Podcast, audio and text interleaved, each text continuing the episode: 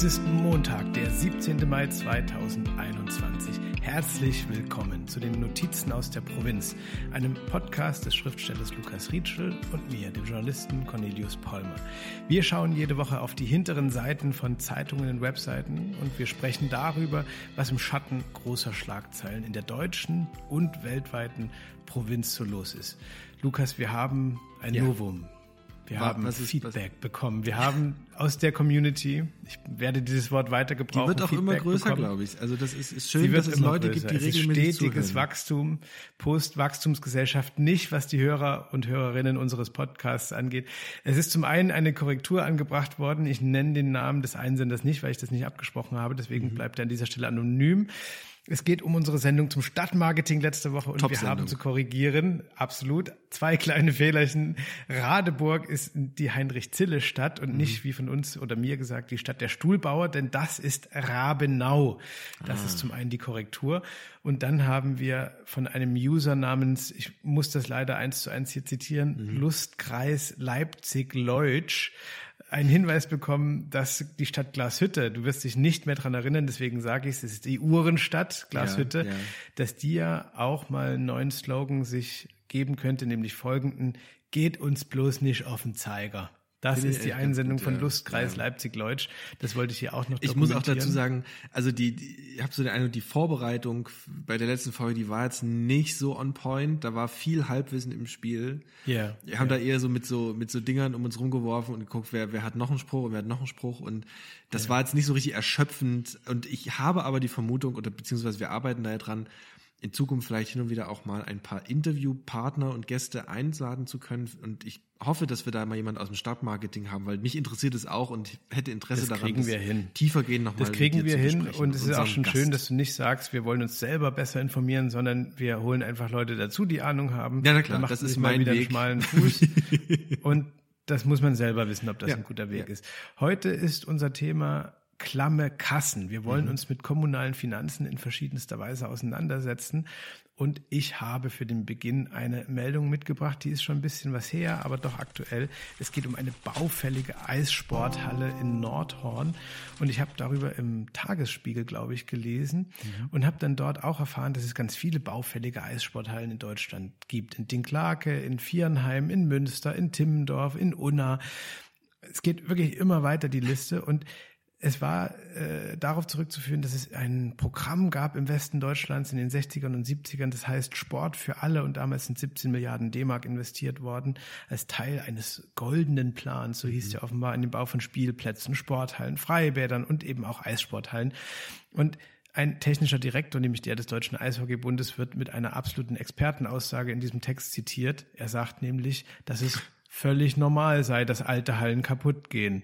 So jedenfalls ja. Michael Pfuhl im Tagesspiegel. Und jetzt aber nach langer Vorrede zum Punkt. Ich habe mich mhm. gefragt, Lukas, ob äh, leere Corona-Kassen, baufällige Sporthallen, der ländliche Raum und die Breite, die geografische ist, ist das Breite, alles so ist ja immer ein Garant. Raum, dieser, dieses, äh, nee, nein, nein, Entschuldigung, also die nicht großstädtischen Räume mhm. waren ja immer ein Garant auch für äh, Sport, der kein Fußball ist, für Sportarten, die ja, nicht jeden Tag vor Augen der Masse stattfinden. Und ich habe mich ein bisschen gefragt, ob das jetzt in Gefahr gerät, weil das ja irre viel Geld kostet, solche Sportstätten vorzuhalten und oder schon in Gefahr geraten ist. Also das ist ja, es ist ja nicht nur ab ja, jetzt. Exakt. Also offensichtlich wurden da ja die letzten 50 Jahre nicht so richtig viel mehr investiert. Beziehungsweise ja. wo wo ist denn dieser dieser goldene Plan jetzt geblieben?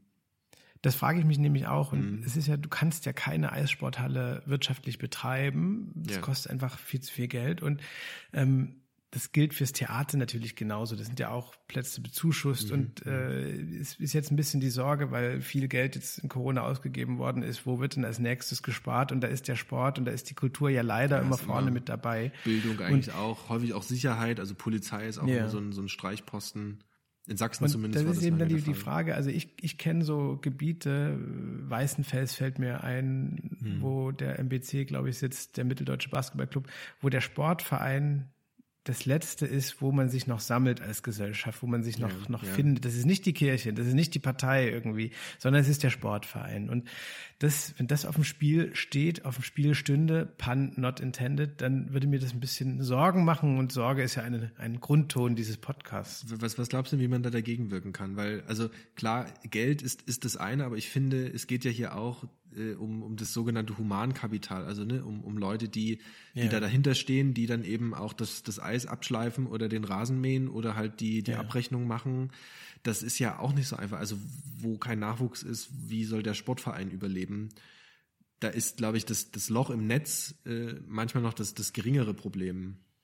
Aber glaubst du nicht, dass zum Beispiel auch, wenn mm, es einen Eishockeyverein irgendwo gibt und mhm. die Tochter oder der Sohn dort spielt, Klar, das ist jetzt nicht die, die, die einzig entscheidende Sache, aber es kann ja. doch auch so ein Zünglein an der Waage sein, ob jemand wegzieht oder nicht. Auf oder jeden wenn die Fall. Eltern dann sagen, ja, eigentlich würden wir gehen, aber wir können jetzt auch nicht unsere Tochter hier, die aus dem Verein rausnehmen. Aber, aber so. das ist interessant, weil wenn du Tochter und Vereinsstruktur ansprichst, weil es gibt, ähm, es gab hier, oder es wurde eine Studie durchgeführt im, im, im Raum Görlitz, Landkreis Görlitz, gerade über Verbleibschancen auch von jungen Frauen ähm, im, im ländlichen Raum. Und die sind zu dem Schluss gekommen, dass gerade dann, wenn der Ortsverein noch das, das Letzte ist, das Letzte, wo Gesellschaft sich ja. trifft, aber du als Frau dort gar keine Aufgabe hast, weil nur die Männer ja. dort das Sagen haben und du maximal als Frau mal beim Vereinssportfest dich mal mit auf die Bierbank setzen darfst, weil dort gegrillt wird ja, und so, dann ist das nicht dazu geneigt, dass du da bleibst. Also die haben den, die Erfahrung gemacht oder in dieser Studie kommen die zum Schluss, dass die Frauen dann trotzdem gehen, weil es geht nicht nur darum, dass ein Verein da ist, natürlich auch, welche Integrationskraft hat der am Ende? Ja. Was bietet der dir ist an? Ist das nicht auch schon von brutaler Schönheit, dieses äh, leider sehr wahre Wort, das du gerade verwendet hast, Verbleibechancen. Also das ja. ist eigentlich äh, du willst bleiben, aber die wird von der Infrastruktur und vielleicht auch von den saufenden Männerbünden ja. nicht so richtig die Chance gegeben, da zu bleiben. Das macht einen gleich wieder ein bisschen ja, und, traurig. Und, und eben auch der, der Aktionsraum, der dir bleibt. Also die sind ja. in, in, das, in dieser Studie haben die mit vielen Frauen dann auch ähm, qualitative Interviews geführt, nicht nur quantitative Erhebungen, also ne, die, die Masse und Fragebögen und so weiter, sondern sind wirklich reingegangen, haben versucht mit denen zu sprechen. Und ähm, die hatten die wollten was auch zurückgeben an die Gesellschaft. Ne? Die wollten sich engagieren, die wollten was mit aufbauen, was mit machen, aber der, der Rahmen dazu fehlt.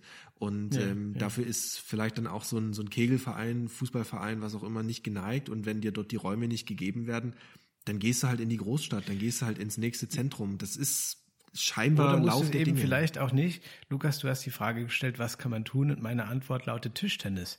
Ja, wenn man sich mal die Tabelle der, äh, ich glaube, abgelaufenen Tischtennissaison anschaut, dann ist mhm. da auf Platz eins zwar Borussia Düsseldorf und eine Großstadt und man denkt, das geht jetzt wieder so weiter, aber nein, es kommt dann auf Platz drei äh, Ochsenhausen, es kommt auf Platz vier Grünwettersbach, auf Platz sieben TTC Schwalbe Bergneustadt, auf Platz zehn, das wollen wir nicht unterschlagen, TTC Rhönsprudel Fulda Marberzell und dahinter erst kommt TTC Zugbrücke Grenzau. Du hörst Mühlhausen. Zugbrücke Grenzau. Das ist, ich glaube, schon eine Sprachfigur, aber wir haben beide nicht lange genug uns mit Germanistik auseinandergesetzt, um das jetzt klären zu können. Mühlhausen ist übrigens auch dabei, die wirklich tolle Stadt Mühlhausen, ja, an die ich äh, wundervolle und schmerzhafte Erinnerungen habe. Ähm, und worauf Gibt's ich hinaus wollte, ist, Filmen. Ja. ähm, Mühlhausen gibt's auch von anderen Firmen, ja.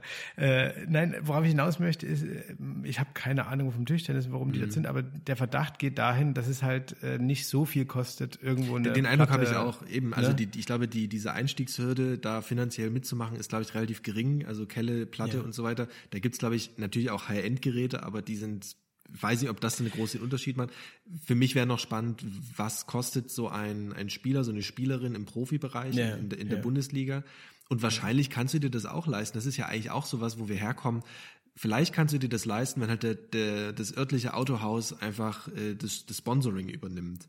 Es und das ist ja eigentlich finanzierbar. Und mhm. abseits, klar, es gab auch Tischtennis immer wieder äh, Spitzensportler. Ich glaube, der Name Jörg Rosskopf wird sogar einmal bei How I Met Your Mother in einer Folge äh, erwähnt, wenn ich mich recht erinnere. Aber ich glaube, in der Bundesliga wird es noch gehen. Und die Lösung kann dann natürlich sein, wir brauchen mehr Sportarten, die günstig im Unterhalt sind, günstig ja, in der Infrastruktur. Auch, mhm. und auch so, eine, so eine Identifikationschance bilden. Weil ich habe schon den Eindruck, ja. dass das weil du das angesprochen hast mit Fußball, der eine, so eine wahnsinnige Omnipräsenz hat. Ähm, ja. der aber im Osten gerade so im, im Profibereich ja extrem auch leidet und gelitten hat. Und jetzt gut, jetzt kommt Dynamo wieder in die zweite Liga, klar.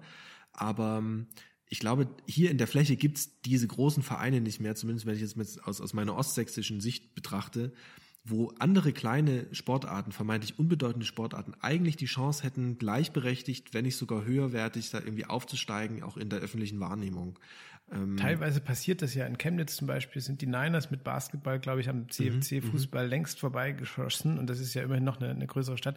Mein Vorschlag wäre jetzt eigentlich gewesen, dass wir äh, Flunkyball mal irgendwie nach vorne bringen als Sportart, weil da sehe ich größere Chancen so auch für die etwas abgelegeneren Orte. Ja. Hast du schon mal Flunkyball nee, gespielt? Flunkyball ist, bei das, bin wo, ich mir nicht ganz wo sicher. man sich so gegenübersteht und mit so Tischtennisbällen, die man vorher schön in der Hand geknetet hat, in den Becher und dann trinkt man das aber, ne? Das ist wieder auf phänomenalweise haarscharf vorbei und also falsch am Ende. Aber es geht doch um äh, Saufen. Das, was du gerade beschrieben hast, ist Bierpong. Ach so. Und was ich meine ist ähm, Flunkyball, da stehen sich zwei Teams auch gegenüber. Man hat in der Mitte irgendwas, was man umwerfen kann und immer wenn man das umgeworfen hat und die anderen es noch nicht wieder ja. aufgestellt haben, darf man trinken, trinken, trinken unter Einhaltung gewisser Regeln. Und da trinkt man, ab, trinkt man Bier oder Schnaps? Nee, ich habe das nicht, Bier, ich werde zu sowas Bier. nicht eingeladen. Die Leute, denken Ach, wirklich, ich bin, ich bin so irgendwie so ein Spießer oder ich bin so ein, nee, nicht, nicht mal nur Spießer, sondern dass ich so zu Hause sitze mit so einem Rotwein oder so und dann so genüsslich ja. irgendwie ein Buch lese und ich werde auf so Partysachen oder so Ekstase-Sachen, da, da kriege ich keine Einladung. Also, keine Ahnung. Allein Cornelis, was mache ich denn falsch? In deinem Rollschrank eine Ablage, in deinem inneren Rollschrank eine Ablage mit dem Etikett Ekstase-Sachen sich befindet, ist schon mal bisschen viel sagen. Du machst wahrscheinlich nichts falsch, Lukas, äh, muss ich jetzt an der Stelle sagen. Aber hier ja. ist ja die Einladung an alle ausgesprochen, dich auch mal zu wilderen. Vielleicht können wir Sachen so, ein, so, so ein Community-Flunkyball mal machen oder so. Ich wäre dabei. Dass, dass wir uns als Community treffen und saufen. Ich meine, letztlich macht man ja. doch nichts anderes als, als Gruppe. Ich bin durch eine harte Schule gegangen äh, im, im Großraum äh, der Exmatrikulationsamt hießen die, eine, eine mhm. sehr illustre Verbindung von Lang- und Längszeitstudenten in Dresden. Und dort ist wirklich beim Flunkyball immer minutenlang, das war fast schon wie Video Assisted Referee, ist dann die Bierflasche untersucht worden, ob sie auch wirklich leer sei. Ah, und wenn nur ein halber klar, Tropfen noch so rauslugte, ist man irgendwie disqualifiziert worden. Und es war mal alles ganz streng, aber wahrscheinlich auch richtig. Also um, um das jetzt mal zusammenzufassen, Flunkyball basiert auf der, auf der, auf der Annahme, dass ein, ein Sturzbier schnell betrunken macht und dann geht die nächste Runde los mit dem nächsten Sturzbier und da haben dann alle Spaß sozusagen. Es ist, äh, wie es in Deutschland üblich ist, es ist halt ein, ein Mantel, ein, eine Camouflage fürs Saufen. Ja. Und sie ist noch ein bisschen ehrlicher, als wenn man irgendwie zum Weinfest geht oder zum Wurstmarkt geht, um sich dort die Hucke voll zu hauen. Ja. Lukas, wir haben aber auch Grund zum Saufen, weil wir wollen ja bei den Finanzen eng bleiben. Ja, wir ja, wollten eigentlich ja. ja. nicht, dass die Lebensfreude jetzt hier so Überhand nimmt, sondern so ja. ganz, so ganz Vielen straff, Dank, dass du dich mal so wieder darum kümmerst. Im, Im, Sinne von Olaf Scholz jetzt hier nur bei den harten Fakten bleiben. So Scholz und Maat-mäßig arbeiten wir heute uns hier mit dem Thema Finanzen ab. Und ich habe was rausgesucht, ähm, das ist im März passiert. Da gab es nämlich eine Reform des, jetzt kommt ein sperriges Wort, des äh, kommunalen Finanzausgleichs. Also ja, man kennt das ja aus Bundesebene. So, dass man, da hört man immer von, es gibt diesen Bundes, äh, Bundesfinanzausgleich und dann äh, zahlen halt so Länder wie Baden-Württemberg oder Bayern in der Regel für so Länder wie Brandenburg oder MacPom. Mhm. Ne? Mhm. Ähm, aber nachdem das Geld quasi dort landet oder auch die, ich meine, auch die einzelnen Länder, Sachsen und so weiter, die haben ja ein Steueraufkommen, die haben ja Einnahmen. Auch das muss ja innerhalb dieses Landes verteilt werden. Ne? Also zwischen ja. den großen Städten und den kleinen und den Kommunen und den Dörfern und so weiter. Und ähm, es gibt dafür einen Schlüssel, der wird ausgearbeitet, dann geht er durch den Landtag.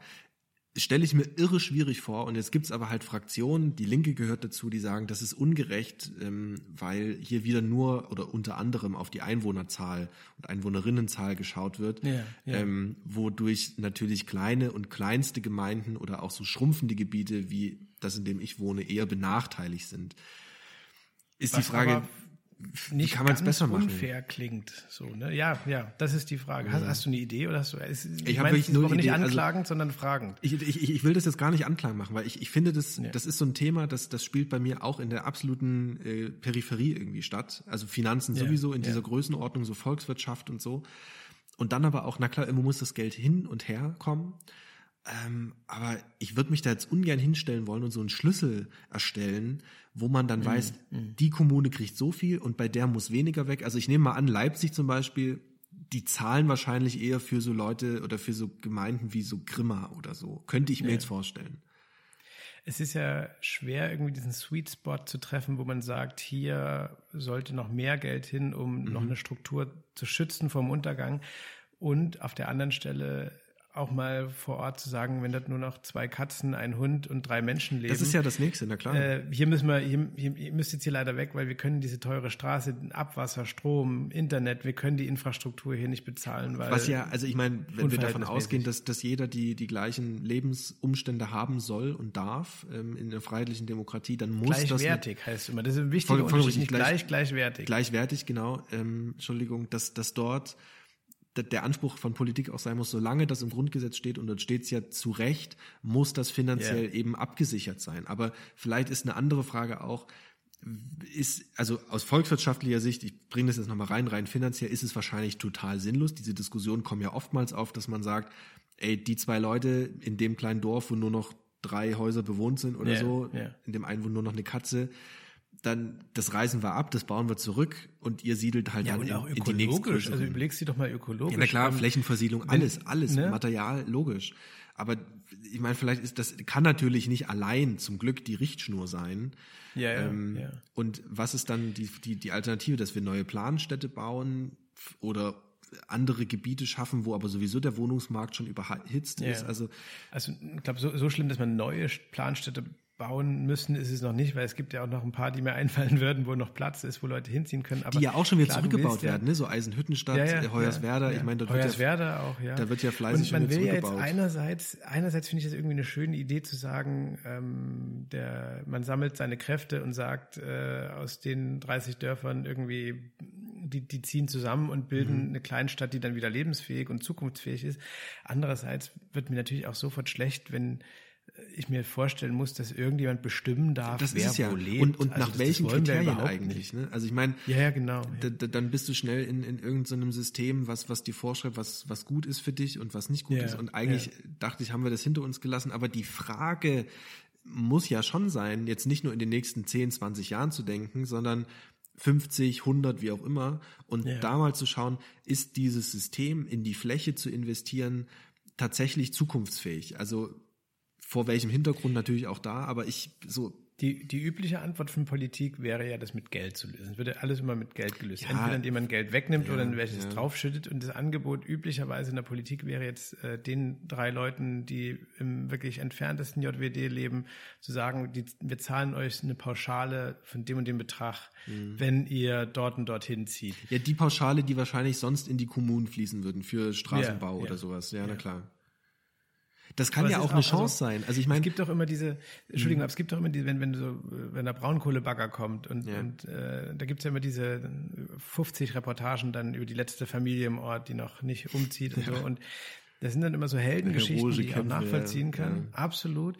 Und ähm, aber es hat auch immer ein bisschen was Renitentes. Und mhm. ähm, ich frage mich auch ein bisschen, wenn der böse Gegner weg ist, also der Braunkohlebagger, und ja. es eher um die, die, Solidarität dann ist die Geschichte auch geht. Ne? Ja, na klar. Was, was, was machst du dann? Es geht ja wirklich um Solidarität mit den kommunalen Finanzen ja, und, und um Solidarität auch mit der Natur. Geht es dann da auch gar nicht so sehr um, um, um Vorschriften, sondern vielleicht muss man statt das äh, noch mehr zu reglementieren eher weniger. Und dann sagt man, okay Leute, wir haben vor, in den nächsten Jahren hier die Förderung auslaufen zu lassen, weil uns das als Gesellschaft nichts bringt. Wir brauchen das Geld woanders, nämlich in den Städten, yeah, wo yeah. alles überhitzt ist, wo wir Schulen brauchen, Infrastruktur und so weiter.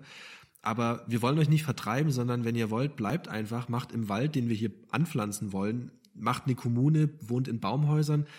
Also vielleicht ist das ja auch toll, so ein, so, ein, so ein Gebiet zu haben, in dem dann was völlig abseits der Norm entstehen kann. Warum nicht? Also ich, das ist immer eine Frage der Kommunikation und auch wie auch da der der Vision, die dahinter steht. Ich, ja, und was auch äh, ich mir vorstellen kann, ist, es wird halt irre schwer, Regeln zu finden, die überall mit ähnlich viel Sinn wirken. So, ne? Also es gab ja, nachdem die Regierung Kretschmann Sachs übernommen hat, so ein bisschen so das Durchatmen in den ländlichen Gebieten, dass man von diesem Leuchtturm-Ding wieder ein bisschen wegkommt und auch, mhm. auch in der Fläche wieder mehr Geld hat. Und das ist sicherlich alles richtig. Und ich frage mich dann, wenn du so ein Regelwerk aufsetzt, Das greift sicherlich dann an einigen richtigen Stellen, wo man sagt, hier wird viel Geld verschwendet, um eine ja. sterbende Struktur aufrechtzuerhalten. Es wird aber auch den Fall geben, wo gesunde Dörfer irgendwie dann auch von so einer Regel erfasst werden. Das ist aber auch schon wieder nicht erfüllt wird, eine, Parameter. Eine, schwierige Dichotomie, die du dann aufmachst mit sterbende Dörfer, gesunde Dörfer. Also auch da muss man natürlich ja. erstmal sagen, ja. was ist es überhaupt? Was, nach welchen Maßstäben wird es eingeteilt? Und dann, wenn wir jetzt den Bogen oder die Klammer jetzt irgendwie zumachen, ähm, sich dann vorzustellen, dass wieder so ein neuer kommunaler Finanzausgleich irgendwie entstehen soll, wo die dann sitzen und überlegen, okay, nach welchen Kriterien kriegen die jetzt Geld und die nicht? Was, was stirbt jetzt? Oder wenn wir davon ausgehen, da ist dann irgend so eine Waldkommune, die müssen ja auch bezahlt werden. Also es wird ja eigentlich nur noch komplizierter, je differenzierter ja. es wird. Mhm. Gleichzeitig liegt ja in dieser Differenz oder in diesem, ja, liegt ja auch eine Chance eigentlich in dieser, in ja, mal Freiheit und, und, und, und äh, ja. Schönheit und Gestaltungsmacht übers eigene Leben und so. Das will man ja auch nicht alles angreifen.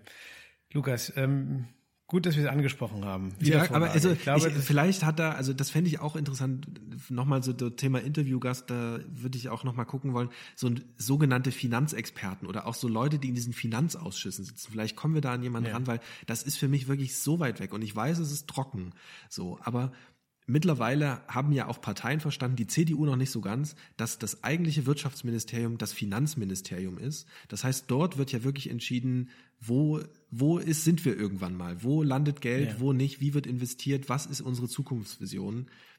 Fände ich interessant. Also ich, dein parteipolitisches Agieren hier kann ich heute nicht einordnen. Kollege, es ist doch so. Zeit. Es ist doch ich so. Ich dachte gerade, Interviewgast, vielleicht können wir Heike Zetwitz mal einladen vom. Landratsamt Görlitz, äh, die sich wirklich unglaublich gut mit solchen Fragen auskennt. Ja. Sagt jetzt noch niemandem was, ist ein Geheimtipp. Aber das ist ja auch der Anspruch. Wir wollen ja weiter Geheimtipp bleiben, auch was die Gäste betrifft, und wir machen sie dann groß. So, also letzteres müssen wir vorläufig leider noch in Frage stellen. Stattdessen aber, wenn etwas gewiss ist auf dieser Welt, dann, dass jede Ausgabe dieses ja, Podcasts endet. Mit unserer sehr beliebten Power-Rubrik Staunte nicht schlecht. Und auch diese heute mit einer Spezialausgabe, denn es kam aus der Community, ich sage dieses Wort so gerne, nochmal die Rückmeldung, dass ich von der Brieftaube Marie ja, da hab doch ich doch gesagt, soll, die ich letzte Mal Woche erwähnt habe. Habe ich doch dich darum ja. gebeten, dass du das mal erzählst, was, was die Brieftaube aber Marie ich, ist. Aber ich bin eben Mann des Volkes. Wenn, wenn du sagst, ja, hier spring mal, dann springe ich natürlich was? nicht. Aber ja. wenn, wenn jetzt hier von Hörerinnen und Hörern Hinweise kommen, gehe ich denen natürlich gerne nach. Also sei jetzt auf vielfachen Wunsch von der Brieftaube Marie noch erzählt. Der bin ich nämlich begegnet, als ich einmal im Panorama bei der Süddeutschen mhm. Zeitung die Leute-Rubrik, in der immer so kleine Promi-News unterkommen, ja. die haben wir irgendwann erweitert und eine Tierrubrik rausgemacht, weil Tiere ja eh die spannenderen Menschen sind, wenn man das ja. mal so formulieren darf, Find wie einst Veronika Ferres in, in der sehr, sehr schönen Komödie Late Show. Und in dieser Rubrik wird immer der Name gesagt, das Alter und dann kommt die, die Information. Und in dem Fall hieß es also Marie 1, Brieftaube, ist nach einem Habichtangriff zu Fuß nach Hause gelaufen. Das Tier hatte in seiner Laufbahn bereits vier Flüge über 200 Kilometer Meter zuverlässig absolviert, als es im Luftraum über Frechen im Rhein-Erft-Kreis von einem Habicht angegriffen wurde. Der Greifvogel verletzte Marie an einem Muskel unter dem hm. linken Flügel. Mehr als einen Kilometer trippelte die Brieftaube durch den Stadtteil oh Bachel, bis sie völlig erschöpft den Hof ihres Züchters Alwin Busse erreichte. Also sie hat auch Dieser staunte gefunden. nicht schlecht und oh. verordnete Marie sogleich eine spezielle Aufbaunahrung aus Mais, Körnern und Erbsen. Oh, das, ist schön. die Geschichte der Brieftaube Marie. Der tippelt dann so eine kleine, Tauben, Lukas. Der tippelt ja, dann so eine kleine ja. Taube so nach Hause noch mit so ja, kleinen ist, Im Prinzip ist es ein Disney-Film, oder? Es ist ein ja, Disney-Film. das ist schon wieder Disney. Ja, ich muss mir also, Tauben, Lukas. Du, äh, ich, ich habe lange so, so eine, so eine Taubenabneigung gehabt, weil man denkt so, äh, Ratten der Lüfte und eklig und wie die da ja, so ja. rumhumpeln mit so geschwollenen Füßen am Bahnsteig. Aber mir ist irgendwann völlig klar geworden, dass das liegt nicht an der Taube, sondern die Abneigung habe ich in mir, nämlich gegen mhm. quasi die menschliche Struktur und die menschliche Umwelt, die alles verformt und damit auch Tiere in so eine Abhängigkeit vom Menschen bringt. Und, ja. ähm, und dieser Ekel, den ich Tauben gegenüber empfinde, empfunden habe, der richtet sich, wie das natürlich gesünderweise so ist, häufig jetzt einfach gegen mich. Ja, so, so wird aus Präsens perfekt und aus perfekt schließlich Selbsthass. Ja. Und was hat dich dazu bewogen, zu diesem Umdenken? Naja, erstmal, dass ich erkannt habe, welchen Schaden wir anrichten als Menschen, dass wir also Tiere, auch, auch deren Lebensraum natürlich verformen. Dass ja, die sich aber dann gab es so einen Schlüsselmoment oder eine Schlüsselerkenntnis? Ja, oder? zum Beispiel äh, gibt es, ich weiß nicht, ob du das kennst, von so, äh, also Arte macht das, die machen so kleine YouTube-Videos mit so Wissensschnipseln, ja. aber toll animiert mhm. und so, auch so mhm. über deutsch-französisches Verhältnis und so, finde ich immer, also wirklich Wahnsinnsempfehlung. Und die haben irgendwann mal so ein äh, Spezial gemacht zur Taube und da hieß es, dass die, die haben am, am Schnabel haben die wie so einen kleinen, so einen Hautsack oder so, ja. äh, wo die, wenn die fliegen können und die machen ja wirklich Wahnsinnsstrecke, dadurch ja, spüren die das Erdmagnetfeld und können sich dadurch orientieren. Krass. Das ist doch irre. Krass. Also überleg dir das mal. So, so ein kleines ich glaub, Tier. Ich glaube, bei den Menschen hatte das nur Helmut Kohl, dass er in seinem seinem Sack am Kinn das Erdmagnetfeld spürt. Was, was ich dachte, äh, als ich das jetzt nochmal mit Marilas Lukas war, ja. also wie, wie random der Mensch auch Tauben bewertet. Stell dir mal vor, ja, es gibt klar, so eine Art Dating-Plattform für Tauben. Es gibt so ein mhm. Taubentinder. Und dann kommst du zu einem Date und wenn du dann sagst, ja, ich bin übrigens eine Taube, also mhm. falls es nicht vorher schon aufgefallen ist, so eine, graue dann kommt das, was du gesagt hast, so, ah, oh, i, so Dreck und, und humpelt und so. Ist, da klebt der Kaugummi Und wenn du aber sagst, wenn du aber sagst, ich bin, ja, ich bin, ich bin eine Brieftaube, ein ganz, ganz anderes Ballgame gleich. Also Hochzeitstaube ja, gibt's doch auch die oder eigentlich nur dafür da sind, oder Friedenstaube. Aus, so ja. aus so einer Kiste also was der Zusatz alles macht, ja.